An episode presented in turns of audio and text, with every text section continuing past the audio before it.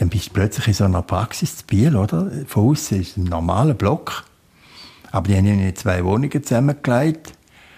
Und dann, und dann kommen da die Leute und dann kommst du so ein grünes Ding über, oder? Und musst da liegen und dann schwätzt er noch ein mit Das war dort ein Anästhesist. Die Ärztin habe ich erst nachher gesehen.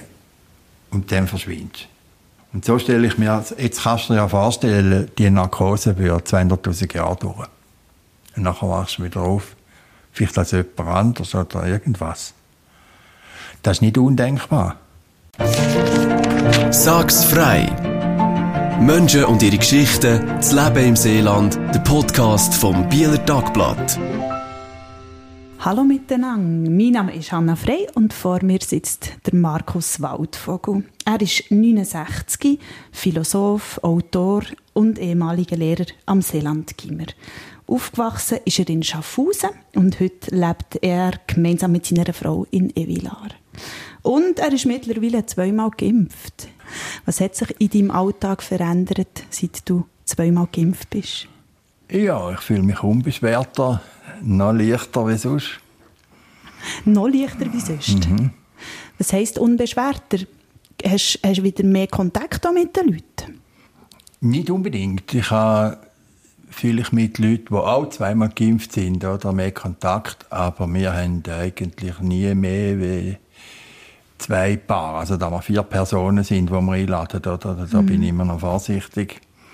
Und beide sind ja im Wesentlichen zu. Und wenn es so regnet jetzt, sind Terrassen auch nicht offen oder nicht sinnvoll offen. Geändert hat sich für mich einfach das Gefühl, dass ja, gleich ein bisschen Druck ist weg. Äh, die Vorstellung, äh, können einen schweren Verlauf zu haben, die spielt im Moment keine Rolle mehr. Mhm. Und das ist angenehm. Wir starten mit diesen zehn schnellen Fragen. Du sagst einfach das eine oder das andere. Und nicht weiter. Hm. Podring oder lesen Sonntag? Lesen Sonntag. Tanzen oder singen? Tanzen.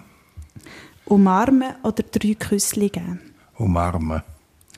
Ehr oder Macht? Ehr.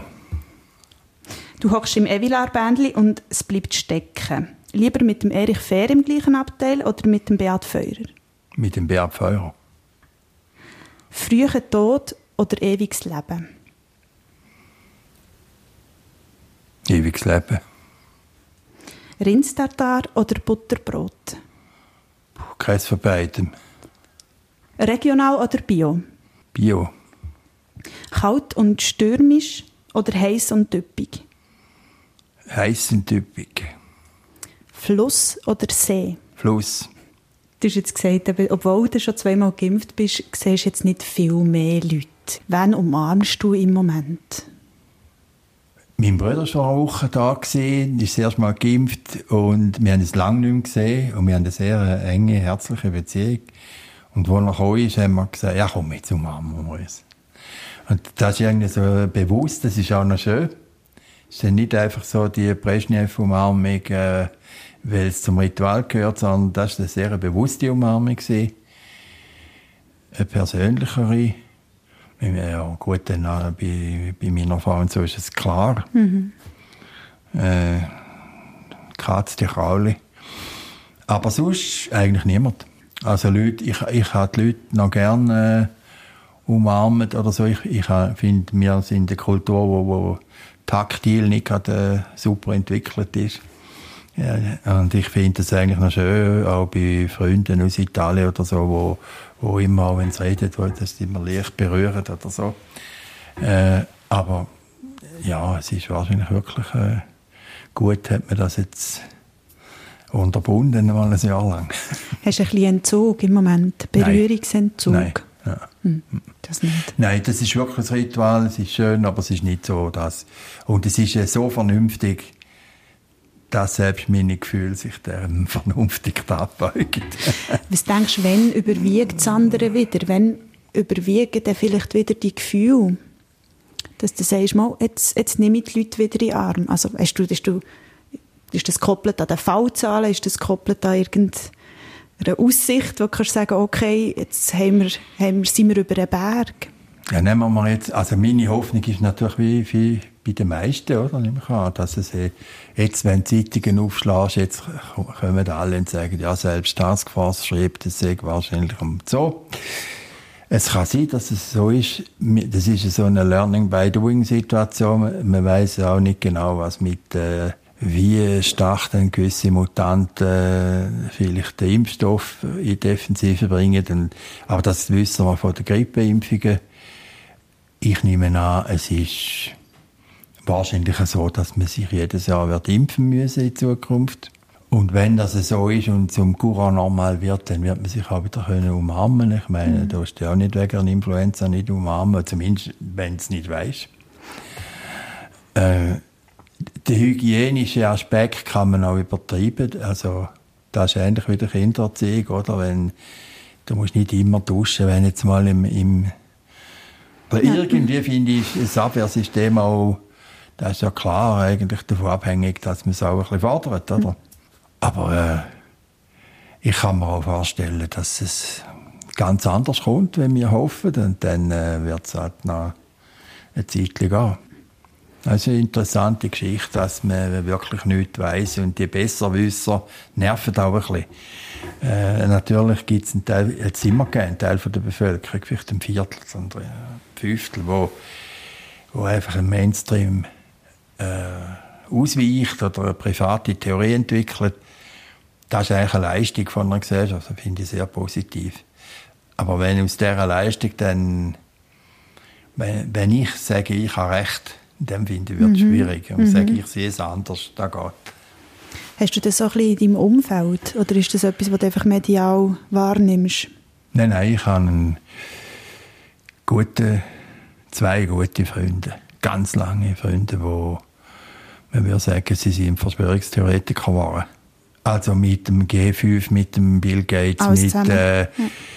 mit Hillary, wo Kinderblut nimmt und äh, mhm. also alles, oder? Vielleicht der mit der Hillary noch am wenigsten. Der ist, der ist am extremsten, der also nachher am wenigsten. Aber sonst eigentlich das ganze Programm. Und äh, da sind auch promovierte Akademiker drunter. Also ich finde, es ist überhaupt nicht so, dass das jetzt eine Bildungs- äh, oder eine reine Bildungsgeschichte ist ob man im Grunde noch glaubt, äh, der Virus oder 9-11 auch, dort hat es eigentlich angefangen im Fall, äh, sage ich im Prinzip äh, eine verdeckte Verschwörung von Mächten, die grösser sind als wir. Ich bin aber auch nicht sicher, und das wollte ich vorhin noch sagen, ob es einfach so ist, wie, wie die Presse und insbesondere das Fernsehen beschreibt. Also mir fällt bei ARD auf, dass die wirklich sehr nah beim Staat sind. Das fällt mir zum Teil unangenehm auf. Und meine persönliche Hoffnung ist zum Beispiel, dass andere Medikamente noch entwickelt werden, also äh, Entzündungshemmer auf Tablettenbasis. Und wo da ist mit Echina Fass, ist ziemlich genau ein Jahr her, oder? Da habe ich gedacht, das wäre der größte Hit das wäre das absolut Größte, wenn da wahr wäre. Es ist in der Petrischale wahr, im menschlichen Körper nicht. Trotzdem, das ist jetzt eine Glaubensfrage, aber ich nehme zum Beispiel China-Fass, weil ich das Gefühl habe, äh, es ist auf jeden Fall sinnvoll, äh, auch also Phytotherapie oder Phytoinhalationen zu machen oder zu betreiben, wo, wo am äh, Abwehrsystem gut tun. Hast du das schon vor der Pandemie gemacht? Mhm. Oder? Ja. Mhm. Also ich finde, Schulmedizin ist ein, ein Thema, wo man eigentlich Pandemie unabhängig müsste anschauen müsste. Zum Teil staune ich, wie viele Pflanzen oder wie wenig Pflanzen gewisse Naturwissenschaftler kennen und ihre Wirkung. Und das ist jetzt nicht nur Pfefferminztee und, äh, und Baldrian-Tröpfe oder so. Und Arnika. Und Arnika und irgendetwas auf Solargeflecht, oder? Sondern grundsätzlich finde ich, äh, es ist sehr viel äh, da in den Pflanzen. Ich hatte einen Freund, gehabt, der, hat, äh, der ist Biologe und so ein Feldforscher. Der hat viel im tropischen Regenwald geschafft mit Elefanten. Und der hat von einem ein Buch bekommen, der aufgeschrieben hat über einen Medizinmann im Amazonas. Und der hat ihm einfach von den Pflanzen, die er kennt, hat er aufgeschrieben, welche Wirkungen das ihm bekannt sind als Medizinmann. Und das ist eine vierstellige Zahl von Pflanzen. Und da muss ich sagen, da, ich meine, ich bin nicht sicher, wie viele reine Fakten im Pharmaziestudium du reinziehst. Also, es wird dann noch spannend, die Differenz oder einfach der Unterschied von rein pragmatisch empirischem Wissen, wo, wo du eigentlich Zusammenhänge, würde mir sagen, nicht kennst, hast, oder ob du jetzt halt, halt irgendwie Aspirin, da weisst du ja, da kommt von irgendeiner Baumrinde, oder, äh, und Zusammenhänge von Salicylsäuren kannst, äh, nennen. Oder? Also, welcher welche Bereich das dann unter Umständen mehr Informationsdichte hat, da bin ich nicht so sicher. Und darum sage ich auf deine Frage, die Schulmedizin tut sicher gut haben, wenn sie sehr breit aufgestellt ist. Ich, ich möchte noch mal zu deinen zwei Freunden kommen, zu deinen zwei guten Freunden. Ja. Wegen der Verschwörungstheorien. Wie war das für dich, wo du das gemerkt hast? Dass sie in dieser Hinsicht anders, etwas anderes glauben als du? Der eine ist mein ältester Schulfreund. Also mit dem bin ich schon in der fünften Klasse. Wir sind dicke Freunde geblieben. Der ist eher sanft und das hat es mögen leiden. Äh, weil ich weiß da von ihm, schon eben mit anderen, in anderen Zusammenhängen und er ist, er ist in unserer Maturklasse, er ist äh, ein brillant, also ein sehr guter Schüler gewesen. Und er ist, äh, dem haben wir mal Nachhilfestunden gegeben. Also es ist ja gar nicht so, dass der jetzt irgendwie logisch irgendwie bescheuert wäre oder so etwas. Bei mir ist es einfach so gewesen, dass irgendwann habe ich gewisse Theorie fast nicht können glauben und dann kannst du natürlich heute immer mit so, mit so einem esoterischen Wissen kommen, also quasi Multipack, wo du dann, wo ich als Zuhörer oder als befreundeter Mensch einfach muss sagen, ich kann dir gar nicht folgen, weil ich weiß das alles nicht. Und wenn das so wäre, wie du erzählst, dann, dann sieht es ein Zappenduster aus oder so. Äh, oder das ist wahrscheinlich ein entscheidende Merkmal von der Esoterik, dass man die, das geheime Wissen kannst du nicht einfach nachvollziehen. Ich bin nicht in, in einer Loge oder so, oder? Ich kann da nicht, ich gehe nicht am Sonntag üben oder was, weiss der Teufel was. Ich bin blöderweise ein ziemlich, äh, unterkühlter Mensch in so Fragen. Also ich wollte es einfach wissen, oder, wie ein Schachspieler und gehe aber davon aus, dass man es gar nicht kann wissen. Das ist auch noch komisch. Also ich sage einfach, ich will Argument, ich will das bisschen Vernunft, wo wir noch haben, oder will ich in, in Einsatz bringen und nicht und nicht, dass mir jemand so eine aufgesetzte Theorie bringt, die ich nicht überprüfen kann. Aber hätte das denn nicht sehr irritiert? Also im, zweiten, im ersten Fall eben nicht, weil wenn Persönlichkeit da ist und du spürst die Emotionen nach wie vor und wüsstest, mit dem könnte ich äh, eine schwierige Klettertour machen und habe nicht Angst äh, am Seil zu hängen, dann, dann nicht. Und im zweiten Fall, der ist sehr aggressiv geworden.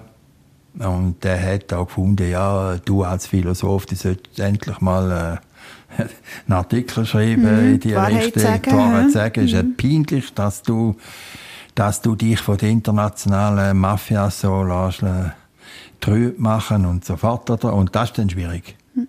Also wenn du so zusammen auf eine Velotour gehst, dann wird es wirklich schwierig.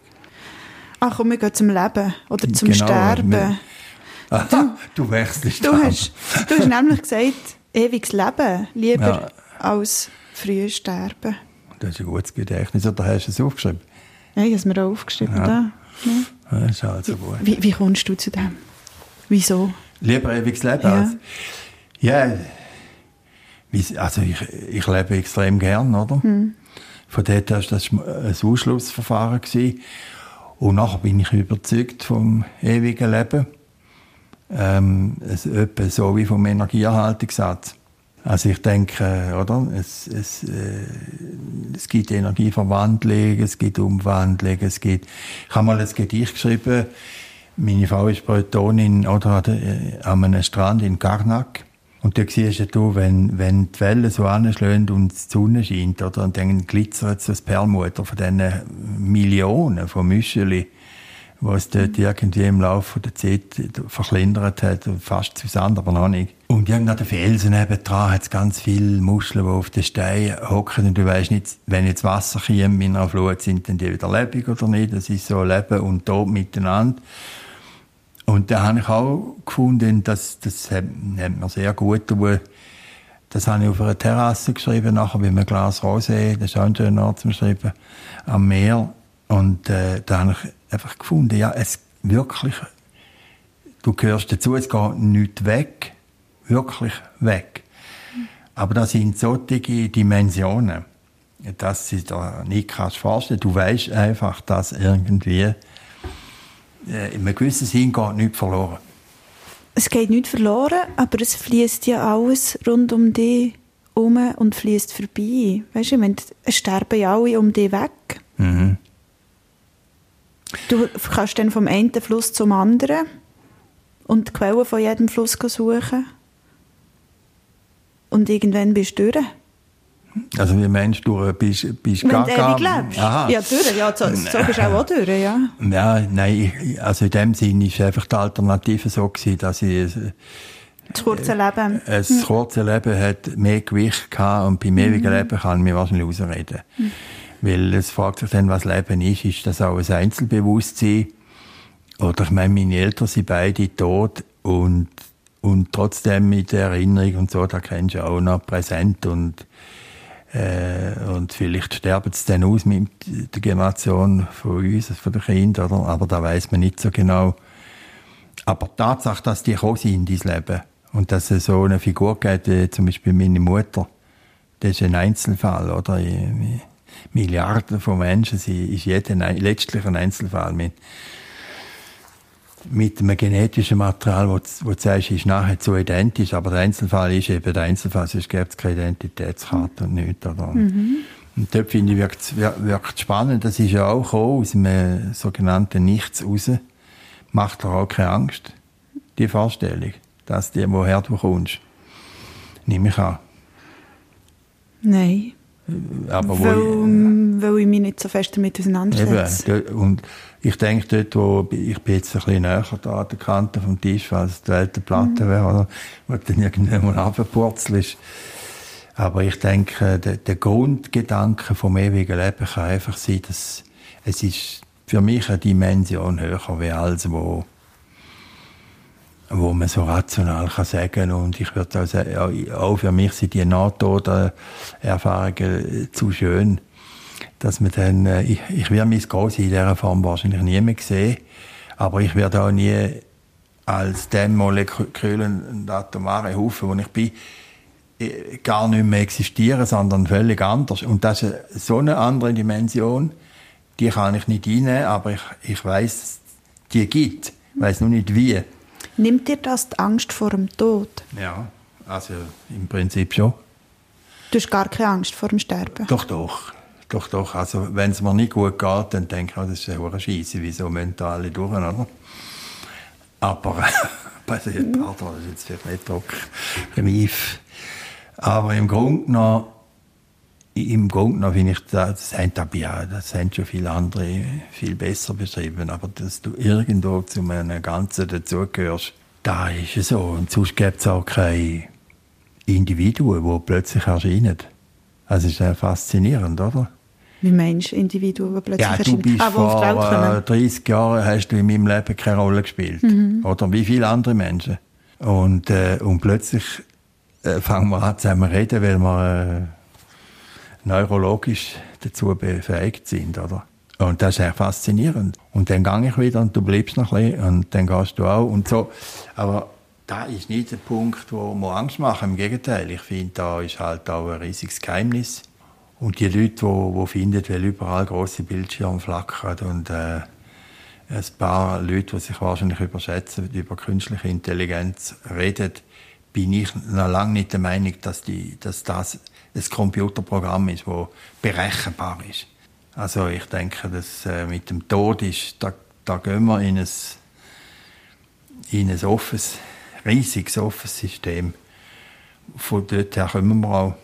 Aber dass, man, dass das Bewusstsein möglich ist, war, mit irgendwelchen befruchteten Eiern und äh, Und Informationsmaterial, das, das ist ja eigentlich wahnsinnig äh, spannend. Also das, ich habe mal einen alten Kollegen gehabt, der hat jetzt Alzheimer, mit dem kann ich leider nicht mehr reden, der hat immer gesagt, Tatsache, dass es auf der Erde Leben gibt, oder das ist, das ist ein, so ein, auch statistisch Mathematiker und Philosoph gewesen. Statistisch ist so ein grosser Sonderfall. Er hat immer von der Sondergestalt Erde geredet und gesagt, es ist eigentlich wahnsinnig. Im Grunde genommen dürfte es gar nicht geben. Und da finde ich eine sehr schöne Vorstellung. Wir schwirren auf einem Planet, comme le petit prince vom Saint-Exupéry auf dem, auf dem, auf, in dem All rum, oder? In dem, in dem äh, Sonnensystem. Und, und im Grunde genommen von Tut und Blasen keine Ahnung. Und nehmen das grausam wichtig. Und dort finde ich, das, das beruhigt mich, ja. Die Vorstellung, dass es so viel größer ist. Dass noch so viel mehr ist, als man ja. wahrnimmt. Ja. ja. Da, da muss jetzt nicht unbedingt Angst haben. Weil ich mag mich auch nicht erinnern, also wenn ich eine Narkose habe, das ist so ein Beispiel, bei der letzten Darmspiegelung zum Beispiel.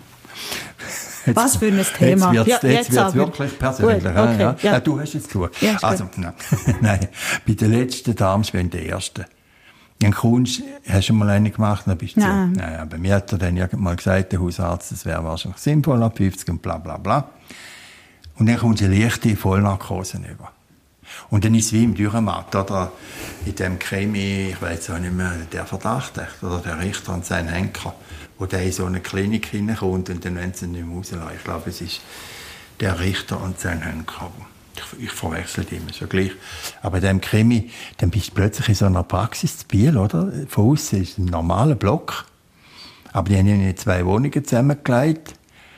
Und dann, und dann kommen da die Leute und dann kommst du so ein grünes Ding über, oder? Und musst da liegen und dann schwätzt er noch ein mit Das war dort ein Anästhesist. Die Ärztin habe ich erst nachher gesehen. Und dann verschwindet Und so stelle ich mir, jetzt kannst du dir ja vorstellen, die Narkose wird 200'000 Jahre dauern. Und nachher wachst du wieder auf. Vielleicht als jemand anders oder irgendwas. Das ist nicht undenkbar. Und während dieser Narkose bist du so was von weg, aber du hast ja, es ist nichts. Und da finde ich irgendwo, da lohnt sich dort in die Richtung ein überleben und sterben nachzudenken. Hast du das Gefühl, man kann sich eben ein bisschen auf den Tod vorbereiten, indem man sich damit auseinandersetzt? Also mein Bruder war Pfarrer, oder? Ja, also protestantischer Pfarrer. Und er ist so ein bisschen Montaigne beeinflusst. Also, sich auf, de, auf Leben heisst Sterben lernen. Und dann gibt es noch die griechische Position und andere, die sagen, nein, du lebst sowieso. Und es ist eigentlich besser, wenn du leben lernst. Und der Tod kommt sowieso. Also sterben lernen kannst du eigentlich nicht, weil du kannst höchstens lernen, mit der Angst vor dem Sterben umzugehen, aber das ist nicht sterben, oder? Ich denke nicht, dass man sich, ich denke höchstens, Zeitverschwendung hat etwas Teuflisches. Wenn du merkst, du hast nicht mehr so viel Zeit.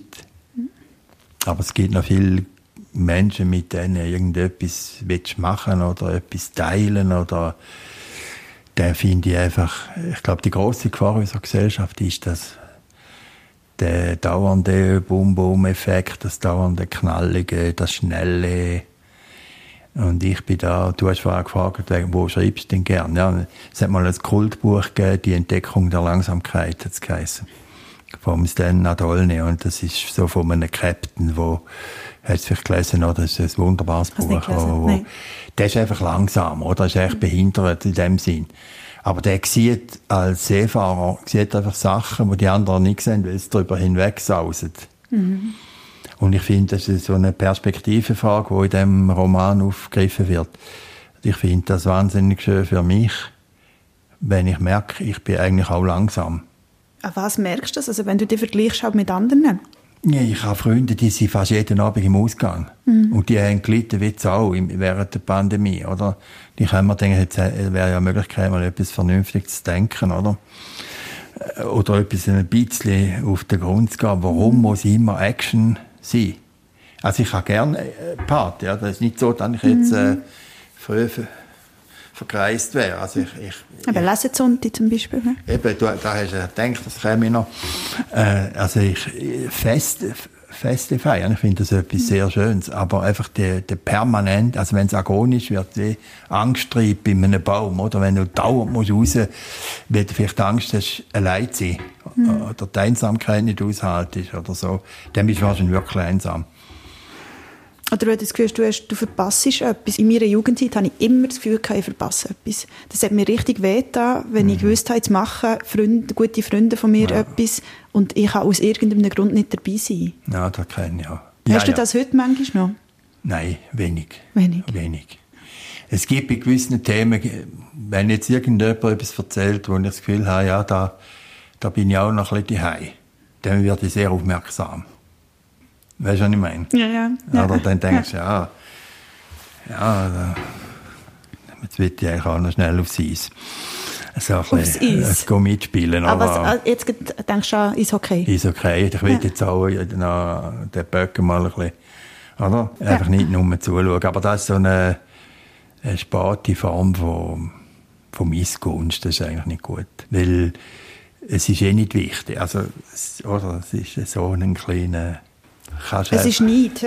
Es ist, es ist nicht, ja, es ist nicht, es ist, es ist auch nicht nötig und es ist, es bringt nichts, bringt absolut nicht. Also da, aber im Jugendalter ist das ganz wichtig gewesen. Also wenn zum Beispiel die Eltern gesagt haben, da kannst du jetzt nicht hin, jetzt sich, jetzt musst du mal deinen Mathe dreieinhalb korrigieren, dann, dann, sag ich, dann hast du das halt gemacht, aber irgendwie hat es die gewonnen, die stark gewonnen. Hm. Bist du stark in Mathe? Nein, ich bin nicht schlecht in Mathe, aber ich musste, ich kann nicht einfach in die Stunde hocken und nachher Prüfung schreiben. Das ist nicht gegangen. Für das ist schon dort mein Gedächtnis schlecht. Ich musste wirklich nochmal seriös durchrechnen und äh, arbeiten. Ja. Darauf lernen. Ja. Wann bist du das letzte Mal tanzen? In der Bretagne, am Gata Juillet, etwa vor drei Jahren. Was hast du da getanzt? Ja, das ist so ein bretonischer Tanz, oder? Ah. Wo, wo, den hast du sicher auch schon gesehen. Ja, ja. sich so Hebel, so Kreisbewegungen machen mit mhm. den Armen. Und das war im, im Hafenareal von einem kleinen Dorf, wo wir in der Ferien sind. Und da ist wunderbar, da ist wirklich das ganze Dorf ist auf dabei. Mhm. Und zum Teil sind sie so in Kostümen, ja, ganz regionalen. Schick. Wie ja. ist das mit der Koordination gelaufen?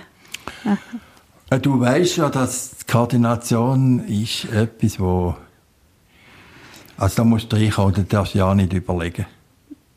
Mhm.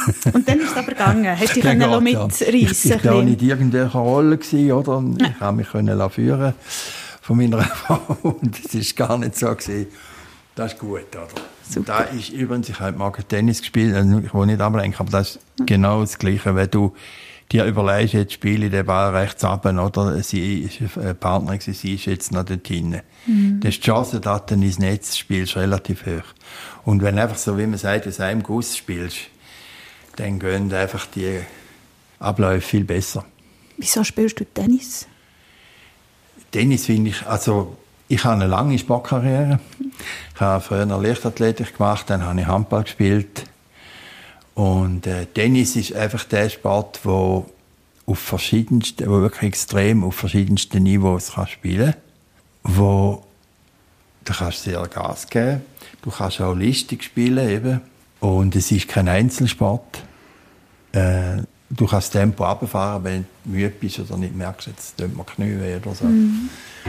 Und ich, ich finde es extrem witzig. Also ich spiele es wirklich, wirklich gerne, auch, auch äh, das vierte. Gehen wir noch schnell ins Evilar-Bändli. Würdest du mit dem Feuer da drinnen hocken? Was würdest du mit ihm besprechen? Im Moment würde ich mit ihm über die Fahrenden reden. Oder? Mhm, das wäre sicher ein Thema, ja. Weil er wird ja, ist jetzt gerade im Leserbrief äh, im Bieler Tagblatt sehr stark angegriffen worden. Man wirft ihm vor, äh, nicht gerade so, aber man wirft, äh, eigentlich, du bist ja eigentlich ein SVP-Typ, wieso sagst du nicht, wieso gehst du nicht durch?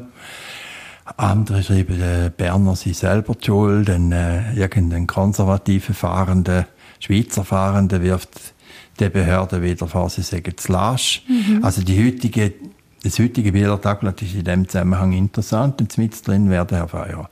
Was der Herr äh, Fair denkt, das weiß ich auswendig. Da muss ich nicht äh, ins, ins, ins Bändchen hocken. Ich habe eigentlich gerne Leute, die wo, wo an einem anderen Ort sind.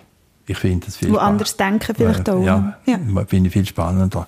Hast du das Gefühl, du und der Herr Ferdi denken gleich? Nein, nein.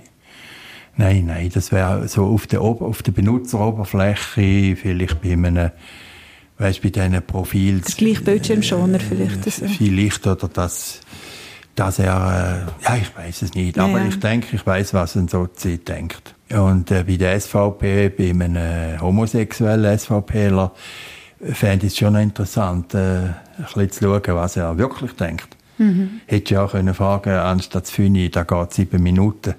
Aber der mit den Inseln, oder? Er ist ja bleiben stecken. Ah, gut, okay. Also, das könnte schon da, noch dauern. Ja, da habe ich nicht Ja, aufgepasst. ja. Entschuldigung. Ja, macht Ja, nichts, ja. Einmal mehr.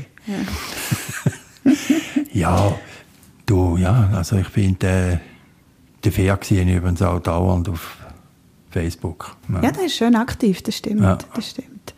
Wie, wie fest interessierst du dich überhaupt für die Lokalpolitik? Also klar, eben, du, liest immer wieder darüber, du du dich informieren, aber wie fest, wie nah geht dir das? Uff, da, da kannst du jetzt auf vers- verschiedene Ebenen antworten. Also so mal auf einer oberflächlichen würde ich sagen, wenn es jetzt im eigenen Dorf irgendeine Verschandelung gibt oder so, dann würde ich gegen auch eine Gemeinsversammlung. Oder? Und, äh, das ist jetzt gerade im Moment nicht möglich, aber sie wollen, es ist da ein Projekt, wo man das Referendum mit Unterschriften Genau, ergreifen. ja. Dort habe ich auch unterschrieben. Und wenn unsere Finanzministerin über ein paar Jahre reklamiert, wo Politik kaputt machen, dann denke ich manchmal, ja, also während Jahrzehnten sind Kraftverhältnissen so in Schweizer Städten und Kantonen und so und im Parlament ist es immer noch so national eindeutig gewesen und da hat die Minderheit auch müssen leben. Ähm, da ist mir, die müssen sich jetzt halt zusammenraufen, da müssen die machen und ich bin zahlt äh, für das, oder? Äh, Was mir aber geblieben ist, und ich bin ja einer von den ganz frühen Grünen gewesen, oder? Äh, Mit äh, 71 haben wir das Manifest geschrieben, gerade nach der Matur. Und 73 ist der Erdölschock gekommen. Und äh, wenn es um ökologische Fragen geht, dann werde ich schon wach. Also zum Beispiel die Trinkwasserproblematik im Zusammenhang mit dem Seewasser. Da habe ich eine gute Ex-Kollegin, die im Gemeinderat war, da auf dem Plateau und jetzt in so einer Gewässerkommission schafft. Und die erzählt mir am so, wie die Kämpfe sind, auch in diesen Arbeitsgruppen. Das ist schon noch, Was stimmst? ja, das ist schwierig. Also, äh, ich stimme wahrscheinlich strategisch zweimal ja. Und äh, so, was der, der Biobauernverband schreibt, das hat schon etwas, was mich auch verunsichert. Das, das müssen wir sehr genau prüfen. Aber äh, auf der anderen Seite, weißt du, CO2 ist auch klar. Obwohl ich persönlich finde, man redet zu viel über CO2 und zu wenig über Energie pro Kopf. Also ich finde so die, die grünliberale Politik, wo du dann, jetzt fahren plötzlich alle wieder Aufholders, dafür Hybride oder mit Elektro, äh, so führst irgendein Atomkraftwerk wieder ein. Was Joe Biden bereits einmal gesagt hat, müsste dann, oder? Und da wäre jetzt, für mich wäre das jetzt gar nicht, also Teufel mit dem Belzebub austreiben, oder? Also ich werde CO2 trotzdem ja stimmen. Äh, dann, äh, ja, das sind die grünen Themen, dann ist noch irgendwie Ehe für alle, ich finde es einen Unsinn. Ich würde sagen, Ehe abschaffen. Äh, weil die Ehe ist ein zutiefst sozial ungerechtes Vehikel geworden. Weil, also vor allem wenn es gegen die Rente geht, oder, weil die 150% AHV, die sind ursprünglich gedacht, gewesen, wo die Frauen auch nicht geschafft haben, oder? Also sehr sozial. Aber heute ist es einfach äh, nichts anderes wie Geldbeschaffung. Ja, aber müssen wir es dann nicht reformieren?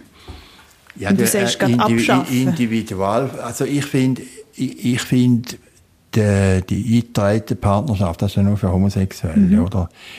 Die sind, das ist sozusagen identisch. Ich habe vorher wegen meinem Artikel, wo ich geschrieben habe, noch schnell, da was der Bund für Parlamentarier so synoptisch darstellt. Oder? Es, es gibt fast keinen Unterschied mehr. Und dann finde ich, in der Ehe für alle, ich, erstaunlich, dass die LGTBQ plus minus Gruppen, wo eigentlich vielleicht als Minderheit eher fortschrittlich sollten sein, dass die so ein veraltetes Vehikel wie die wollen. Also da würde ich dann eher sagen, äh, die Stoßrichtung müsste sein, dass man Individualbesteuerung einführt, die Ehestrafe abschafft und nicht sagt, dann haben wir dann haben wir dann noch weniger Geld in der Bundeskasse und noch weniger Geld für die AHV. Und da kann man nicht sagen, dass, wenn die, die Leute jung sind, oder, äh, dann nutzt es quasi ihre, ihre romantischen Gefühle aus, oder, dass, aber man könnte sich ja auch kirchlich trauen oder mit einem riesen schönen Ritual und sagen, komm jetzt wir zwei, äh, wir versuchen es, oder? Wieso ja. hast du geheiratet? Äh, meine Frau ist Ausländerin und das wäre dort gar nicht gut gegangen, wenn mhm. sie in die Schweiz gekommen wäre. Mhm. Und also, Mittel zum Zweck. Ja, ne, ich habe immer gesagt, wenn ich ironisch gestimmt bin, habe ich, sie ist jetzt Paris ich immer gesagt, Paris vaut bien une messe. Aber das darf ich nicht sagen, wenn sie da sitzt, oder? Also, äh, nein, äh, das stimmt auch nicht. Es ist, ja, ja ich, es ist halt schon etwas Romantisches. Es ist natürlich, es ist natürlich schon irgendwo noch großartig, wenn du sagst, ähm, äh, wir hocken jetzt zusammen auf den Töpf, auf den zwei Sitzen und es kommen dort andere Fragen, die philosophisch viel interessanter sind, rein. Äh, nämlich, ähm, ich wäre eigentlich, äh, ich würde lieber mit drei Frauen und zwei Männern, oder? Das ist jetzt ein Outing, das musst du schon nicht aufschreiben. Das ist ein Gedankenexperiment. Ja. Was machst du denn mit denen? Was macht die LGTB-Bewegung mit denen, die sagen, Monogamie ist sowas für Scheiße, mhm. Mhm. Und das gibt es etliche, oder? Polyamore und da finde ich einfach, es ist so nicht ausdenkt. Jetzt werden die ganz Bau und die Grünen schreiben Ehe, wem Ehe gebühren, hört doch mit dem Slogan. Das ist jetzt also wirklich der Händler auf dem Schild oder so, aber das ist jetzt gar nicht interessant. Das stimmt. Ich denke, ich hätte mir das auch nie können vorstellen, die jetzige Vogue- und Querbewegung, oder? Und ich, mich denke, das ist auch auffällig, wie im Moment jeder, der irgendein Sonderfall ist, eine weltbewegende Affäre daraus macht. Manchmal habe ich fast ein bisschen Angst um das gemeinsame Fundament.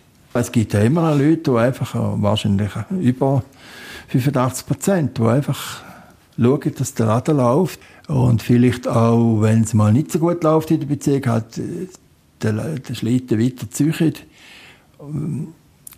Es ist so ein bisschen ambivalent. Manchmal das Gefühl, das ist auch eine Form von Verwöhnung. Oder, mhm. oder am Montag bin ich weiblich und am Dienstag männlich. Das ist auch nicht so. Weißt Geschlecht à la carte. Oder, ich tue das nicht runterfahren, aber mir hat es eigentlich ein grosses Stellen. Das soll doch jeder machen, was er will.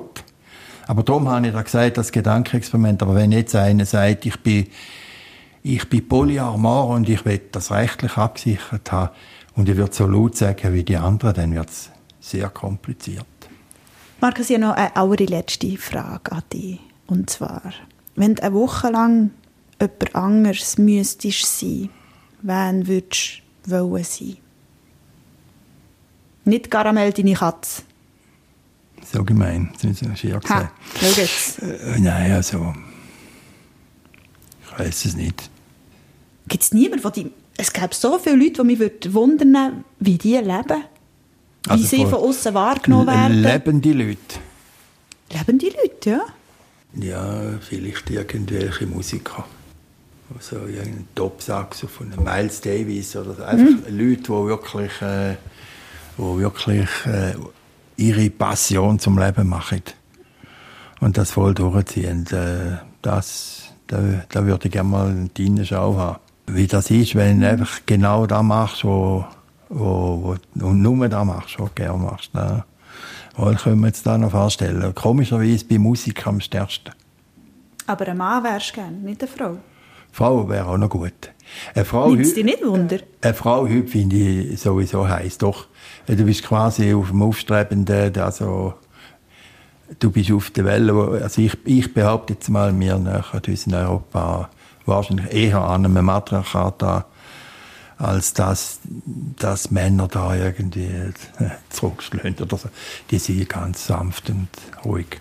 Aber so, wie, wie ist zum Beispiel als Frau, Frau zu sein und gleichzeitig emanzipiert, weißt so der, der Mix mit ja, komme ich da in Widersprüche rein, oder? Das, ich, ich denke, es ist nicht so einfach. Ich denke, es ist nicht so einfach. Aber äh, wenn man zum Beispiel sagt, Frauen bringen mehr unter einen Hut wie Männer, das ist so ein gängiger Stammtisch, oder? Aber da wird vielmal gesagt, ich will mal schauen, wie das ist, wie das ist, weil äh, es so eine Breite, so ein breites Wissen gibt, wo wirklich Frauen mehr machen können, wie, jetzt, wie ich vielleicht als Mann. Aber auf der anderen Seite denke ich, äh, wir sind das Fleisch und Blut und man muss nicht übertreiben. Also ich denke, äh, aber ich, mal, ich bin schon der Meinung, Frau ist wirklich etwas anderes und äh, das wäre wär spannend. Das wäre spannend. Und dann Welli. Hm. Welli, oder? Da wird eben auch irgendeine Julie C. vielleicht oder so, irgendeine Schriftstellerin. Julie C. Ja. ja. Ich finde, die ist frech. Oder Pfla äh, Flav äh, die Chefredaktorin vom Philosophie-Magazin, das ist eine Powerfrau, die sich aber auch anleitet. Die zum Beispiel den Opferdiskurs nicht teilt. Oder? Und, äh, aber voll auf, auf Linie ist aus. Und die finde so, so Frauen faszinierend. Oder? Du bist in einer Bewegung, aber plötzlich wirst du äh, wieder von den Hardliner zur Verräterin gestempelt. Oder die, die den, den Harry Potter geschrieben haben. Oder? Hm. J.K. Rowling. Ja, Rowling, oder? Da finde ich auch eine ganz interessante Frau, weil die ist mutig und die ist in meinen Augen Feministin, aber sie sagt einfach auch Sachen, wo, wo vielleicht dem Mainstream von den jetzt gerade Feministinnen nicht passt. So eine Frau zu sein, so drin zu sein, das ist schon noch. Merci vielmals, Markus, dass ja, ich da zu dir Danke kommen. dir. Sag's frei! Menschen und ihre Geschichten, das Leben im Seeland, der Podcast vom Bieler Tagblatt.